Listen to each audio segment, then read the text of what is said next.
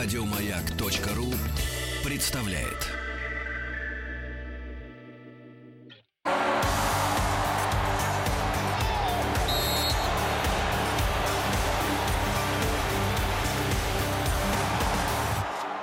Сборная мира.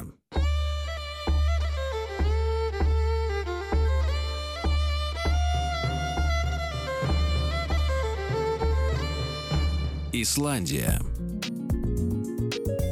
Исландия – это удивительная, загадочная и манящая страна. Ее пейзажи настолько уникальны, что режиссеры многих фантастических фильмов очень часто выбирают ее местом проведения съемок. Исландия уже не раз была и Луной, и Марсом, и загадочной дивной цивилизацией. И вдохновила одну рок-группу написать песню «Рик Явик», где поверхность его тоже сравнивалась с лунными кратерами. Только в Исландии перед тем, как проложить дорогу, проектировщики советуются со специалистами по фольклору, чтобы не на ненароком не затронуть места обитания троллей или эльфов. Надо уточнить. В эту страну можно проехать э, не только туристам. Об опыте волонтерства расскажет нам старший координатор программы «Международное волонтерство» компании Travelworks Мария Калиникина. Здравствуйте, Мария. Здравствуйте, Екатерина. Как вы попали в Исландию? А, это очень интересная история. Я была, как вы правильно сказали, международным волонтером – я участвовала в фотомарафоне, который проводится уже более 10 лет в этой стране и собирает э, ребята вообще со всего мира для того, чтобы э, заснять красоту страны вот сквозь призму объектива человека который видит это в первый раз и да, буквально да. другими глазами. И что да, же открылось вашему взору, Мария? Но я давно была знакома с этой страной, потому что я, как, так как я координатор этих проектов, э, я видела фотографии наших участников очень много, и, конечно, э, для меня была не новость, что там космос, но когда я увидела это своими глазами, конечно же, это был непередаваемый опыт, потому что все эти вулканы, водопады, гейзеры, пони, которые э, свободно передвигаются, которых можно пони. гладить и кормить. Да, именно. А еще мне подружка вот. рассказала, что когда там идешь по горе, там настолько плотный мох бывает местами, что такое впечатление, что ты идешь по плюшевым мишкам. Ну, можно сравнить э, примерно и так, да. И на самом деле очень вообще даже на деле, когда ты выходишь из аэропорта, э, даже уже там э, воздух э, вообще невероятно чистый, и ты понимаешь, что вообще ты на другой планете. Ты в заповедной стране, в заповедной да. дали. Все очень красиво и волшебно, но признайтесь, Мария, были у вас какие-нибудь курьезные случаи в Исландии? А, курьезных случаев э, как таковых не было, наверное, потому что и опыт путешествия уже у меня довольно большой. Но вот единственное, мне, конечно, было тяжело пробовать мясо тухлой акулы, э, которая... Что? Ну, да, это вы, наверное, так. Э, не, ну, просто отзываетесь э, без понимания культурных традиций их корней. Они ее ловили, там, закапывали долго-долго, старались, наверное, ради вас. Ну, э, понятно, даже с принятием всех этих фактов э, это было сложно. Вот, и, конечно, но не попробовать, побывав в этой стране, это, конечно, большое упущение. Поэтому пришлось э, пересилить себя. Вот. Так что э, вот этот э, пункт в чек-листе, он э, у меня выполнен. Обогоди, обогатились культурным впечатлением. Да. Конечно. А много ли пришлось брать с собой одежды и вообще как выглядят исландцы? Говорят, что очень любопытно и фривольно одеваются. У них свой какой-то стрит-стайл. Вы заметили что-либо на улицах интересное? Ну, да, есть, конечно, то есть э, различные э, веяния субкультур, конечно же, просматриваются. Они э, довольно действительно свободно одеваются. Есть и поколение постарше, которое любит носить вот эти вот национальные свитеры э, из овечьей шерсти, которые сами делают.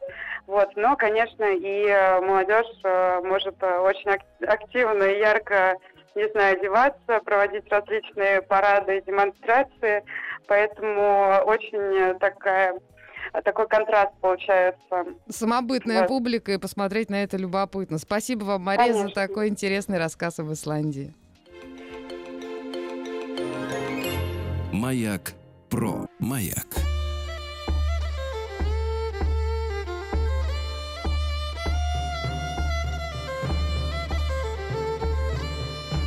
Исландия.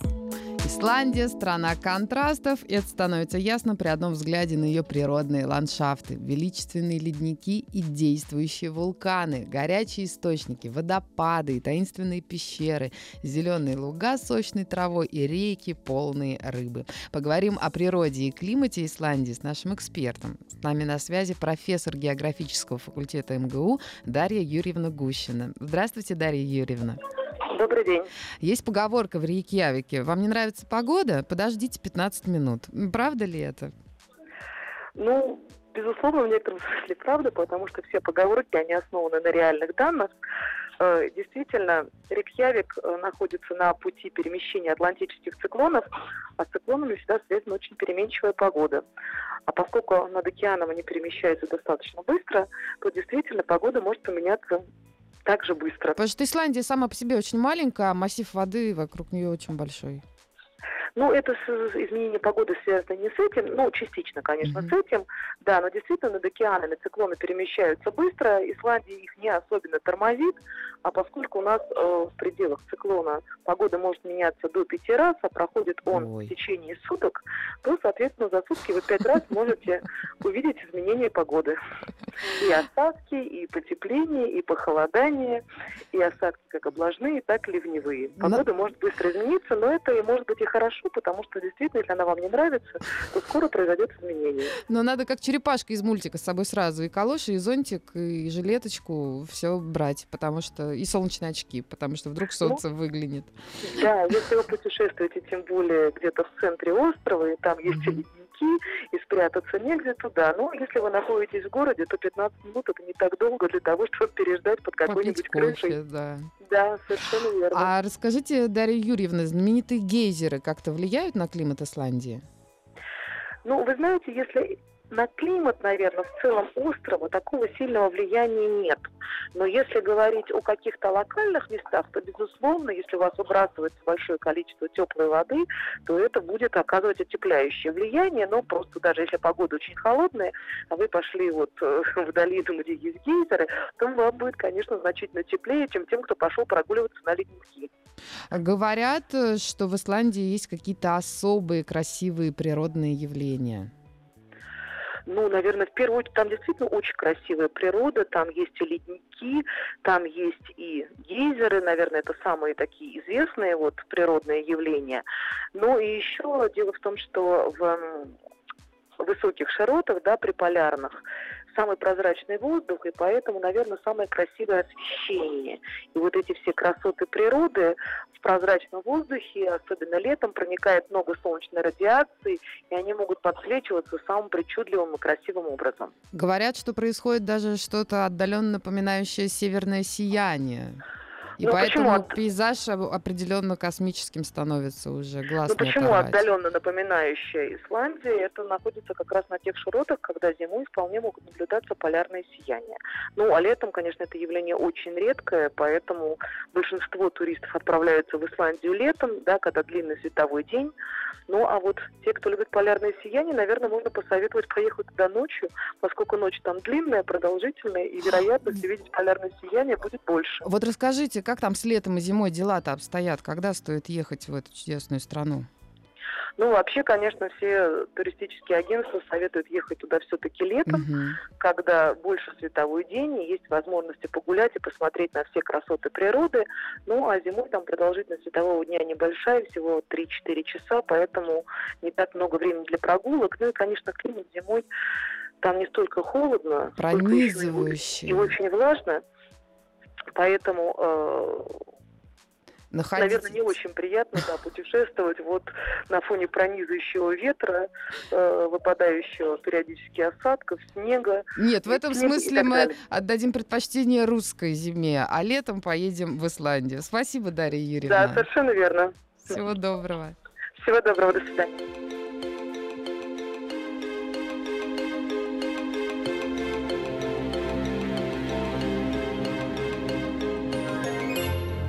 Маяк Про.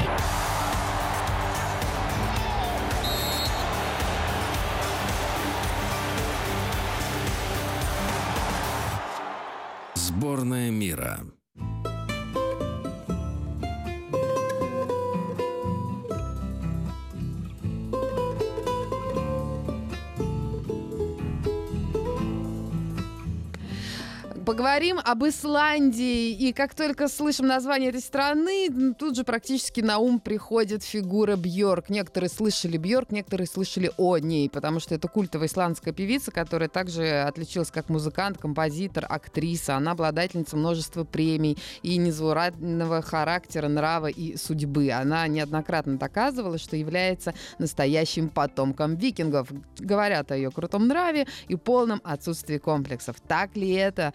Поговорим с кинокритиком, ведущим радио «Маяк» Антоном Долиным. Антон, привет.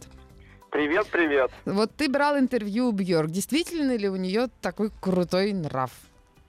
Ну, на самом деле, о крутом нраве Бьорк э, больше известно э, мне и всем нам э, из чужих каких-то слов. И самые знаменитые случаи связаны с тем, как она снималась у Ларса фон Триера в его «Танцующий в темноте». Да. Это известный случай, когда они ужасно поругались, и э, по легендам она там убегала со съемок, э, поставила э, их под угрозу срыва, там рвала зубами на себе одежду и вообще вела себя совершенно как-то дико. Но с фон Триером вот. трудно не поругаться, мне кажется, всякий ну, проходил. Сказать, и да, и нет, потому что актеры очень любят Триера, у него снимается с удовольствием, но актер mm. это актер, Бьорк не актриса. Он ее практически обманом заманил в фильм, потому что сначала заказал ей песни написать, потом сказал, спой их, потом, когда он спел, говорит, ну раз уж ты ну, спела, героиня же их поет. Давай, да, перед камерой. А Бьорка в детстве снималась в кино, но была актером-ребенком, а, и сказал, что она не хочет в кино сниматься никогда.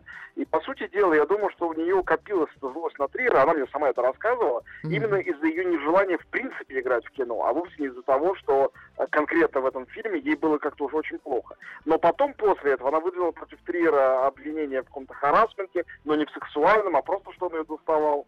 В общем, он все опроверг, и все это как-то закончилось ничем. А, надо сказать, что мне тут повезло с Бьорк общаться на Венецианском фестивале по тому случаю, что она все-таки снялась снова в кино. И этот фильм менее известен, чем «Танцующий в темноте». Ну и, конечно, «Танцующий» принесла ей кучу наград, включая приз за лучшую актрису в Каннах, а эта работа нет. Потому что это был фильм сугубо экспериментальный, но тоже интересно. А как называется? А я не знаю, как перевести его название. Он называется по-английски «Drawing Restraint», а, номер 9. Это часть из Э, числа экспериментальных кинокартин Мэтью Барни, прекрасного американского э, современного художника, который, собственно говоря, являлся долгие годы мужем Бьорка, гражданским mm. отцом ее детей. Сейчас они развелись, и развод был очень болезненным. Не знаю, как для него, но для нее точно, потому что ее э, последние два альбома, особенно предпоследний, они являются, собственно, ну, таким э, отчетом о страданиях, переживаниях и о расставании с когда-то любимым мужчиной. Вот, но пока они были вместе, они работали вместе, и она написала даже саундтрек к этой картине, и сама там снялась в главной роли. И он там снялся, это очень странный Интересно. фильм, где они встречаются на э, борту китобойного судна и сами превращаются в китов в процессе чайной церемонии. Это в Японии вот происходит оно. действие, такое, ну, дикое кино. Это вот, надо а... посмотреть. Да, а песни еще... китов там есть, которые перекликаются с голосом Бьорк, или это уже а, за кадром ну, конечно, конечно, Есть, да? А все, все, все лучше есть. Вот, а, а, Бьорк, ну, конечно, она очень яркий персонаж, а, то, о ней, как и персонаже, можно очень долго рассказывать, и, собственно, у нее все написано на лице, которое у нее очень специфическое и миловидное, и странное, ее сравнивают с эльфом, она такой э, человек, не человек, она такая очень необычная.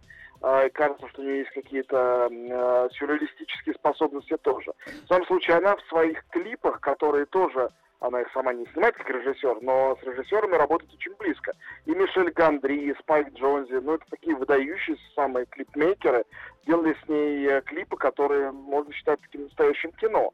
И она всегда очень активная участница всех этих историй. Э, и некоторые All It's Full of Love или Bachelorette, это ну такие вехи в клипмейкерском искусстве. То есть по-настоящему большие, очень важные произведения, хоть они и длятся там по пять минут. Да, но Ну она вот. в них очень хороша. А что еще стоит ожидать от человека, который в детстве прорезал дырку в одеяле и пошел в школу в одеяле? И ничего ему за Да, это да. не было, и никто ему ничего не сказал. То есть... Это очень связано с исламом, с тем, как там воспитывают детей, сколько дают им свободы. Она же начала петь, у нее действительно интересный голос, совсем девочкой. И есть записанные альбомы, э, ну, есть видеозаписи, где она поет девочкой, есть альбомы целых каких-то джазовых стандартов, которые она очень здорово поет, в свои там лет, лет 15, наверное. Потом была группа Sugar Cubes, где она выступала, Вот, потом уже началось ее сольное творчество, начиная с альбома «Дебют». И, конечно, ее альбомы, они, каждый из них это тоже э, произведение, заслуживающее отдельного длинного анализа, которого у нас сейчас в силу времени, понятное дело, нету. Но зато мы Вот. прямо сейчас можем послушать Бьорк. Спасибо большое. Это Отлично, был спасибо. наш ведущий Антон Долин. А для вас прямо сейчас задумайтесь о своем поведении. Песня Human Behavior.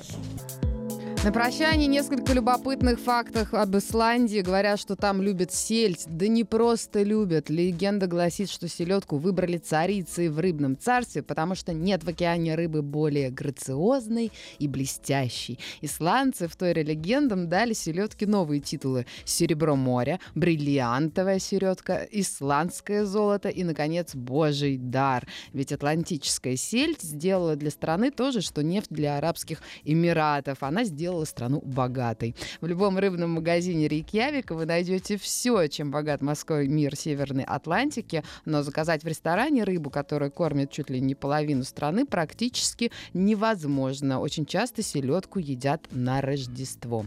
Большинство исландцев очень суеверны. Многие из них до сих пор верят в эльфах. На некоторых дорогах можно даже встретить объезды вокруг мест, где, согласно поверьям, обитают эльфы или другие сказочные существа.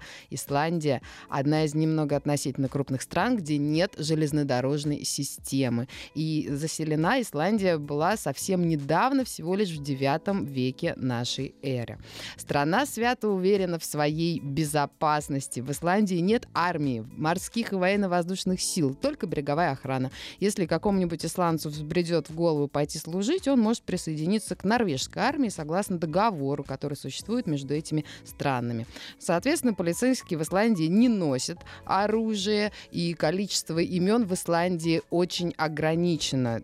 Там практически нет фамилий. Фамилии заменены патронимными аналогами нашего отчества, состоящего из имени отца и слова дочь или мать. То есть ты будешь Гудмунсдоттер, если ты девочка, и Гудмунсон, если ты мальчик. И количество имен тоже ограничено. Представьте себе, есть реестр, из которых нужно выбрать имя своему младенцу. Хотите соригинальничать, заранее подавайте документы в местные власти. Вода в Исландии настолько чиста, что в кухонные краны она попадает безо всякой предварительной очистки или фильтрации. И дома не нуждаются в искусственном отоплении. Пары горячая вода в них попадают прямо из горячих источников. Не жизнь, а радость. Желаю вам отличного продолжения дня.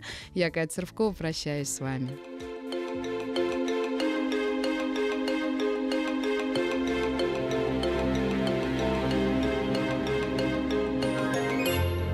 Маяк Про.